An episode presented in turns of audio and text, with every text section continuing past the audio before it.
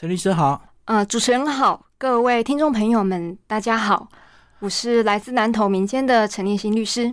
好，那我们今天来跟大家聊比较专业的这个法律问题，就是关于未成年子女侵权的酌定跟改定。那简单讲白话就是，呃，如果父母亲离婚争小孩的这个抚养权是这样子吗？嗯，对。如果是以一般比较通俗的话的话，侵权都会把它讲成是监护权。那法律的正式名称的话呢，会是对于未成年子女权利义务之行使或负担。哦，这个是完整的说法。对，嗯，好，那我们一开始的这个提到酌定跟改定，先把这两个差别讲一下。嗯，酌定的话呢，其实是呃，夫妻在离婚的时候，那可能呃，这时候侵权是可以怎么去？决定呢？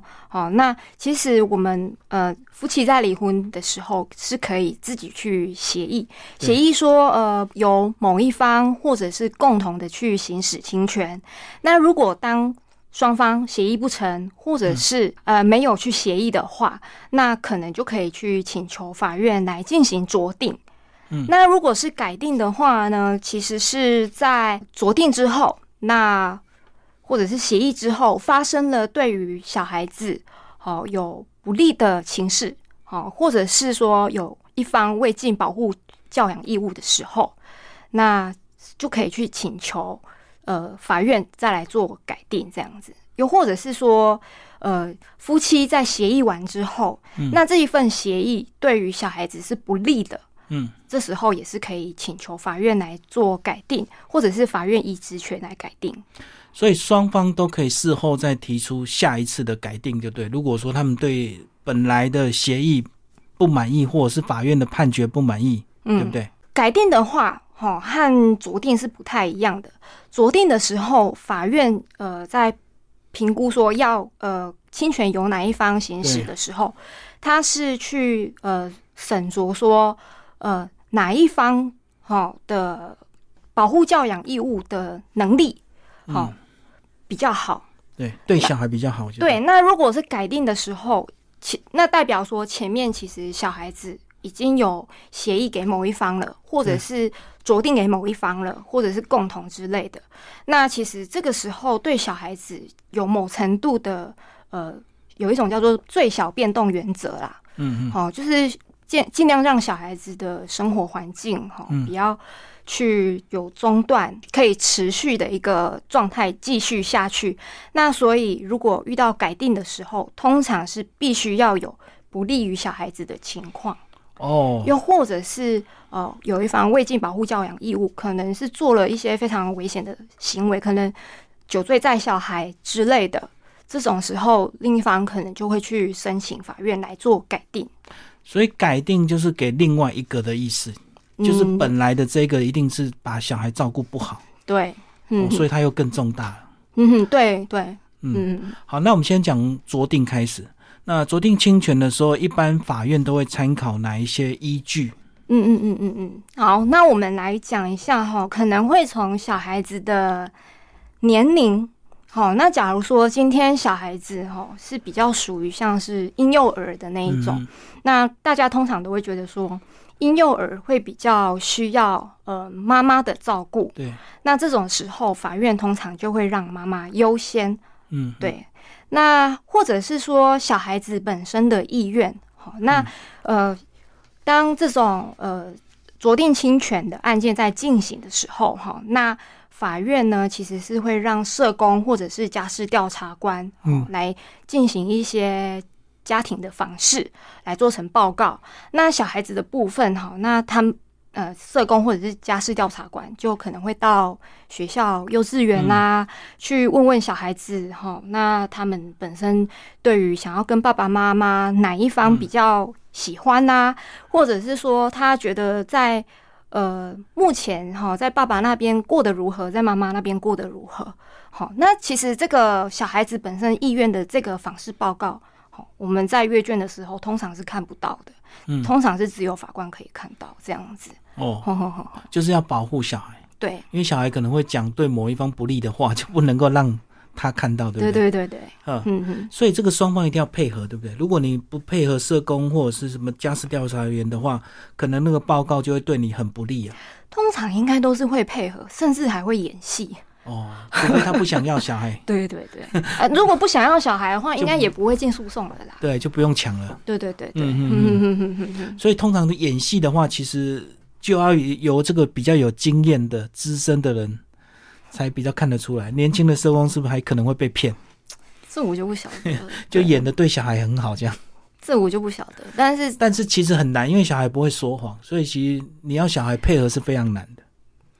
我觉得这个未必。其实我觉得在侵呃侵权有在争执的情况下的小孩子，其实常常都会有忠诚议题的一些表现。对，嗯那什么叫做忠诚一体的表现？哈，我可以大概讲一下哈。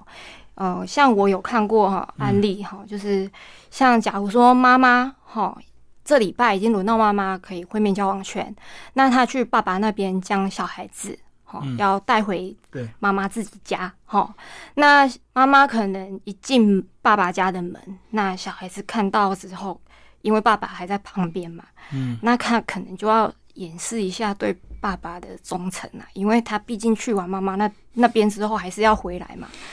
对啊，那小孩子这个时候啊，真的是很为难。那他可能就要表现说啊，对爸爸冷淡，对妈妈来很冷淡。甚至哭，哦，就是哭闹着一直不走。表现他的忠诚，对对对，那他可能妈妈可能耗时一小时啊，两个小时。要，哄啊，要哄，对，那成功带走之后，哈，那你可以看得到，就是妈妈可能将小孩子带离开爸爸的范围，那小孩子进到车子里面，就开始跟妈妈有说有笑，嗯嗯。嗯，对，那妈妈妈妈的一直叫啊，对，这个就是，又或者是说，像我刚刚不是讲到说小孩子意愿的那个访视报告嘛，对，那小孩子讲了什么，其实我们也不晓得，嗯。但是其实，在访视报告的时候，你就我就会看到对方，哈，就会讲说啊，这个小孩子哈，上次回来的时候说什么，诶、那个阿姨有去幼稚园问他，他说要跟爸爸还是要跟妈妈？他说要跟爸爸哦，这样子。嗯，然后重点是我这边的当事人，他也是跟我想说，呃，小孩子跟他说要跟妈妈，唉，真的是为难小孩，真的是为难小孩因为他两边住就要两边讨好，就对。其实小孩子哈，在这种过程里面，其实真的是非常的煎熬。所以，像有一些离婚的夫妻哈，在讲这种离婚啊争小孩子的情况之下，我都会去劝他们说，尽量和睦一点，因为案件里面在处理，我们也是有看到小朋友的表现。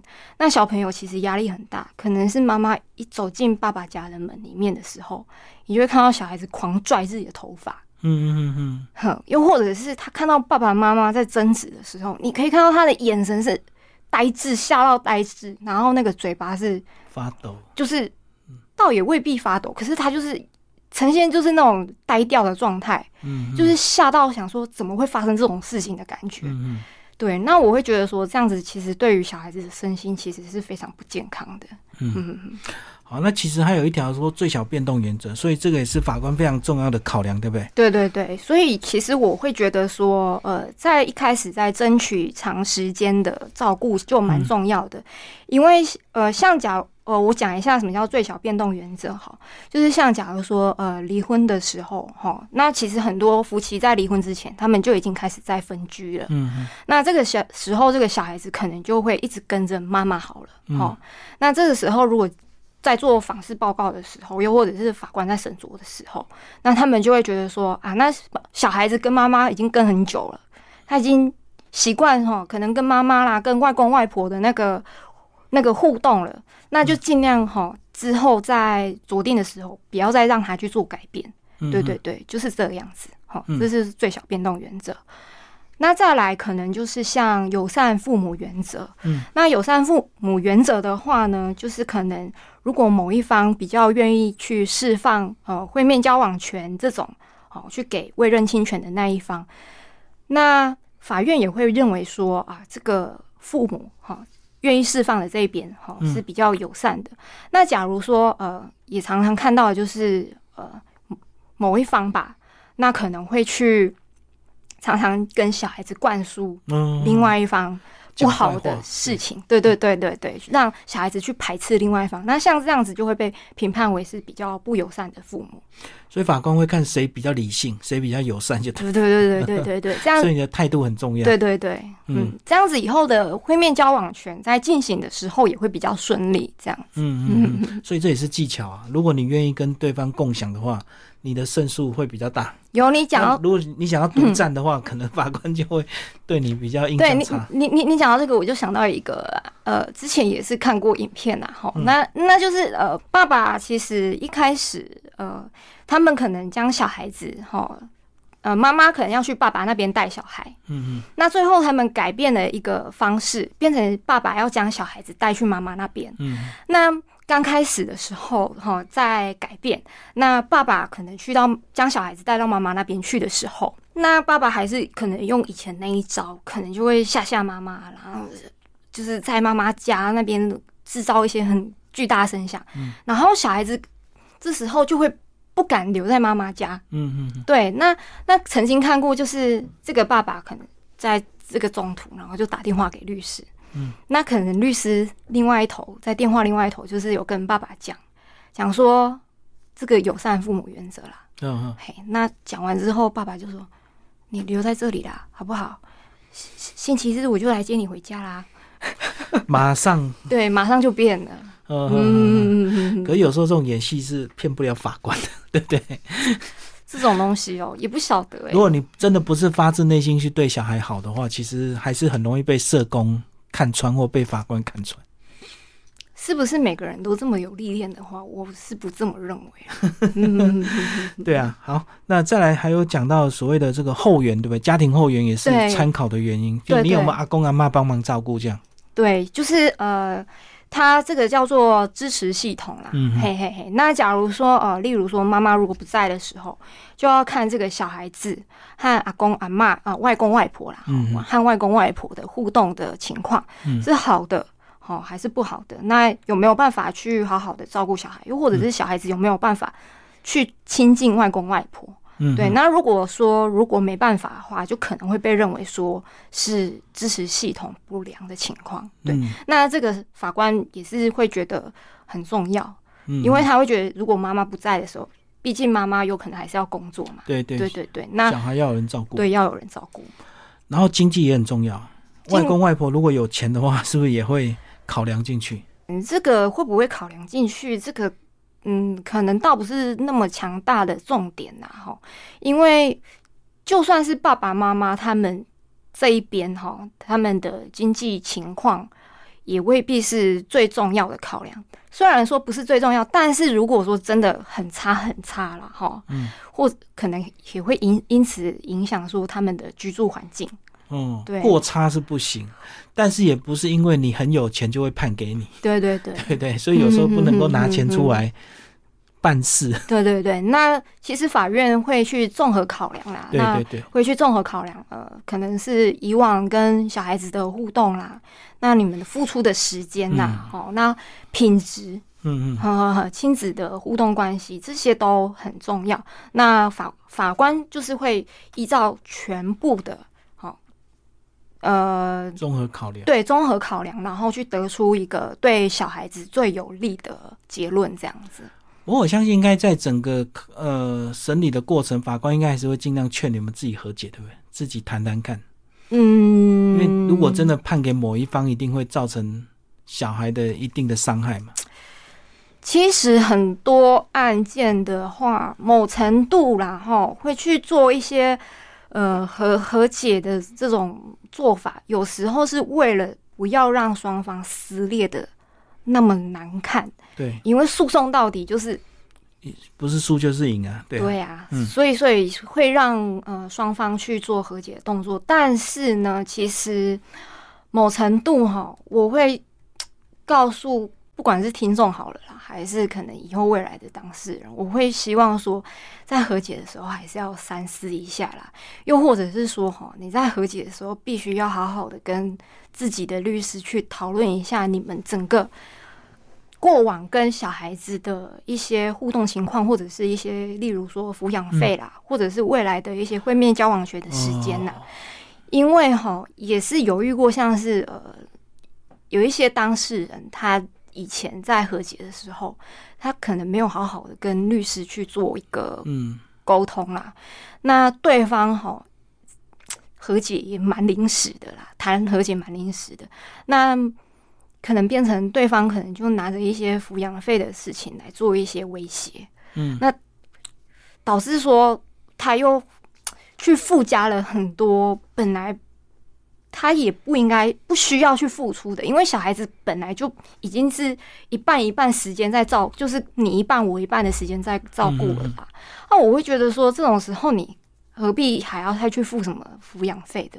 我我要是我的话啦，我和解本来就是不讲法律啊，我我会觉得说你你不不需要为了这个然后去做太多的让步。所以你的意思是，即使要和解，你也要跟律师先讨论清楚，千万不要情感用事，因为如果你轻易和解，你可能就让自己未来处于很多不利的条件。对，那就可能一直可能你自己真的经济情况也没这么好，那你就变成以后如果这个钱或者是在讨论会面交往权的时候，你就不知道为什么就莫名其妙会让步越来越多。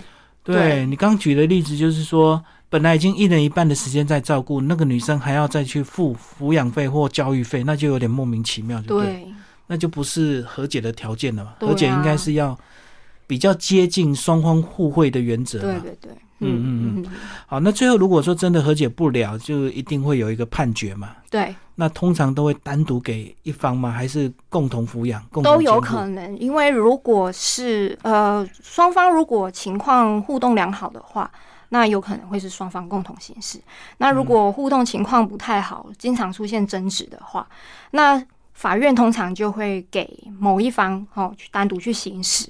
那主要是为了要避免让小孩子哦他们的事物没办法去好好的进行。嗯呃，例如说呃最常听到的就是小孩子在上小学之前会开户头的事情。对对对，那可能某一方好、也是莫名其妙啊，嗯也也不是什么事情，可是他就是要刁难对方，他可能开户头只是要跟他要个一个呃签名啊、盖章之类的，对方死都不配合。对，因为你如果你们共同监护的话，开户就是两个都要同意，所以就会很麻烦。对对对，所以像这种时候哈，双方如果争执情况比较严重的话，那就是为了小孩子的事务要可以方便进行，就会比较会是单独的让某一方去行使侵权。所以共同是要指两个关系良好，对不对？嗯嗯，对对，会有办法沟通啦，好好的理性沟通这样。对啊，因为有些事情明明是对小孩有好处的，可能另外一方也可能会故意刁难了，他只是为了让另外一半对，难看的。嗯哼哼，对，嗯，好，那如果说真的呃判给某一方，但是后来发现，哎，事情真的是有不一样，或者是对方经济发现重大的转变，就会就会进行到所谓的改定，对不对？嗯，改定的话，其实不利于小孩子的情况啦，又或者是说，呃，未尽保护教养义务，像刚刚讲到的、啊，可能是呃。例如说，呃，某一方哈、可能都会酒驾载小孩啦，嗯又或者是发生了家暴小孩子的情形啦，好、这种的情况下，比较会去呃改定侵权人，不然的话，就像刚刚讲最小变动原则，但是这个要自己去搜证嘛？你刚刚讲说，比如说爸爸常常酒驾载小孩，那妈妈要去发现、去搜证，才去提这个改定吗？所以这就是改定的困难，所以一开始的酌定非常的重要。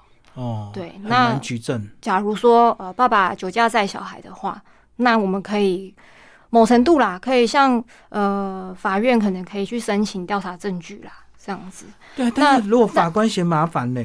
那倒倒不会啦，你就这种这种东西就是申请法官就会帮我们调阅这样子，嗯嗯嗯嗯所以最好是不是还是要自己如果有证据是最好的？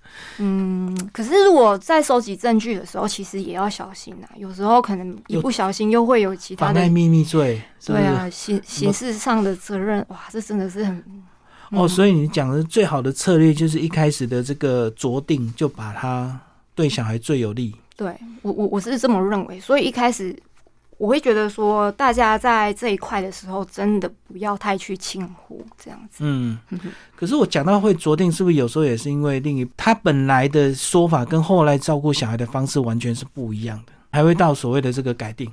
其实有一些啦，吼，就大人会演戏嘛，就是这么这么简单，是不是？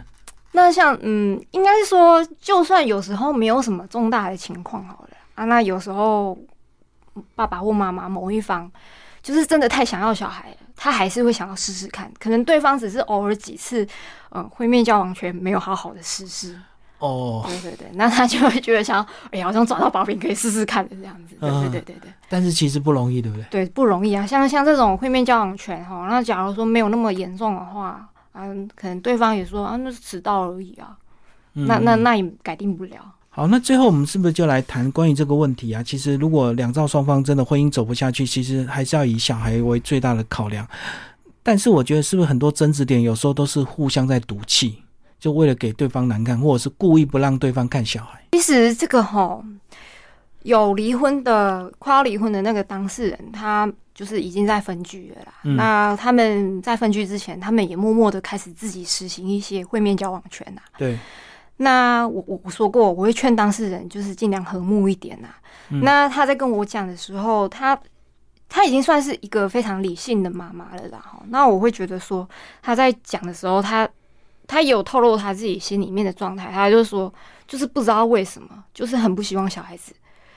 去跟另外一方见面，嗯，他去的时候他就觉得很不开心，这样子。对，那我会觉得说，其实这种问题的话，还是大人要自己理性的啦，对，要不然的话，真是只是对小孩子身心上会非常的不健康。身为律师，还是劝大家好聚好散，好好的谈。对，好好的，不要轻易诉讼。对，不要轻易诉讼，然后对小孩子会比较健康。而且诉讼下去，真的很多难听的话都会出来，对不对？然后小孩也会有阴影，会会有阴影。对，然后甚至有一些我有看过啊，就是可能已经进入诉讼了。那爸爸那边可能带小孩子来啊，然后也是在那边弄那个门很大声啊，然后乒乒乓乓，然后然后可能也在那边骂说：“你洗个杯可以欢迎恩莎啦，这样子还会这样子讲。可是我觉得眼比较大，明明就是爸爸哦，他要宣誓主权，就对 他气势出场。对对对，嗯。今天非常谢谢陈念新律师，我们介绍这个未成年侵权的酌定跟改定，谢谢。谢谢。